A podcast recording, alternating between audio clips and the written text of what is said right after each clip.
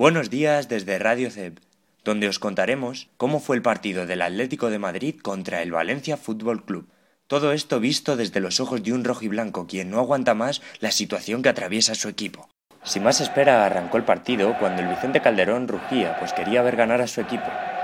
Los jugadores estaban a tono, la grada estaba contenta y el apoyo era incondicional. En definitiva, un buen día para el equipo local. Pero pronto este sueño se iría al traste, en una jugada en la que Joaquín recibió en el centro del campo, conectó con Mata, quien no tardó en dársela a Duric para que éste hiciera el gol.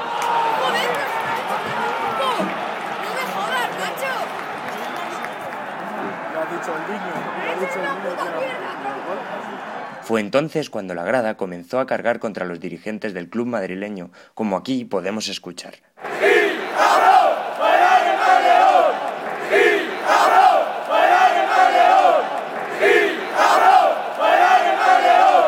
Al contrario que a su entrenador.